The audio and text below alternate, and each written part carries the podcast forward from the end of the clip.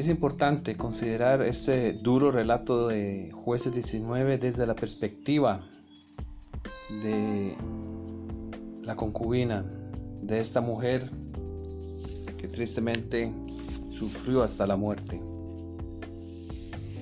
Y lo vamos a hacer de este contexto del pasaje de jueces 18 y 19 y 20.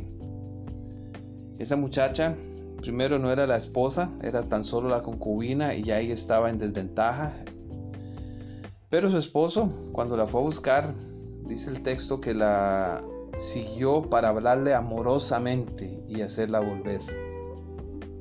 Realmente él trató de convencerla de una manera positiva. Llevó a su criado, llevó a los asnos. Y al llegar allá eh, es con el, finalmente con el padre que negocia. Ella había sido infiel y el padre al saber que él había regresado se sintió feliz porque la, mujer estaba en una situación difícil. Así que salió a recibirle gozoso. Él la estaba perdonando y le detuvo su suegro, el padre de la joven, y quedó en su casa tres días comiendo y bebiendo. Al final no se declara directamente, pero parece que hubo un acuerdo entre ellos y también entre la concubina porque ella decidió regresar. cuando llegan a la ciudad de Gabá esa noche, luego de comer,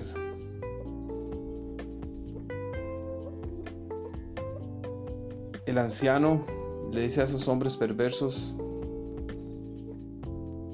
que no cometan ese mal de querer abusar del hombre, ya que este hombre ha entrado en mi casa, no hagáis esta maldad.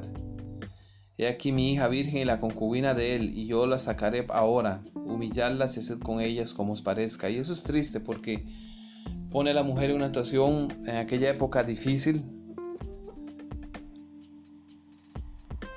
Mas los hombres no le quisieron oír, por lo que tomando aquel hombre a su concubina la sacó y, la, y ellos entraron a ella y abusaron de ella toda la noche hasta la mañana y dejaron cuando apuntaba el alba.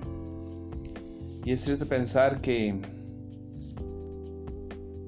la mujer muchas veces ha sido abusada, maltratada y minimizada. Algo que no es el plan de Dios. Algo que no se apoya en el texto bíblico. Y Recordemos que este pasaje está en el contexto de la maldad de Israel en aquellos días. Y para mostrar eso, muestra dos ejemplos. Capítulos 17 y 18 muestra el problema de idolatría que está tan enraigado y que pervertía la religión de Israel.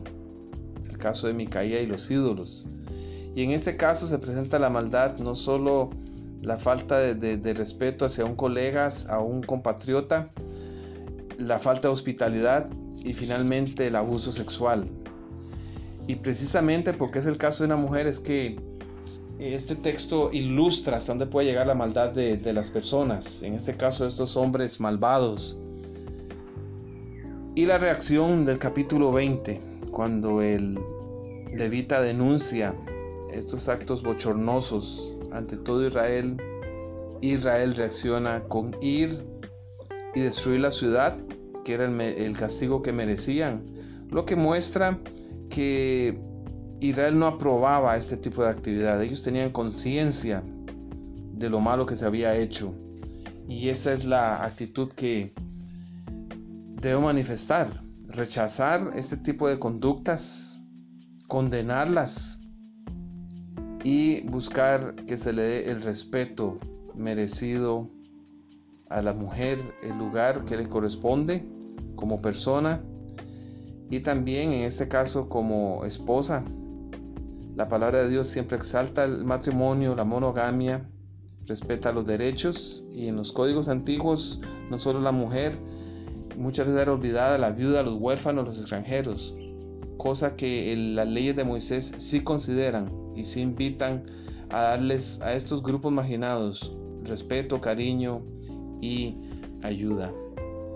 Dios permita que la mujer que nos rodea, sea la esposa, los hijos, las hijas, madres, amigas, puedan ser respetadas y dadas su lugar como lo pide la palabra de Dios.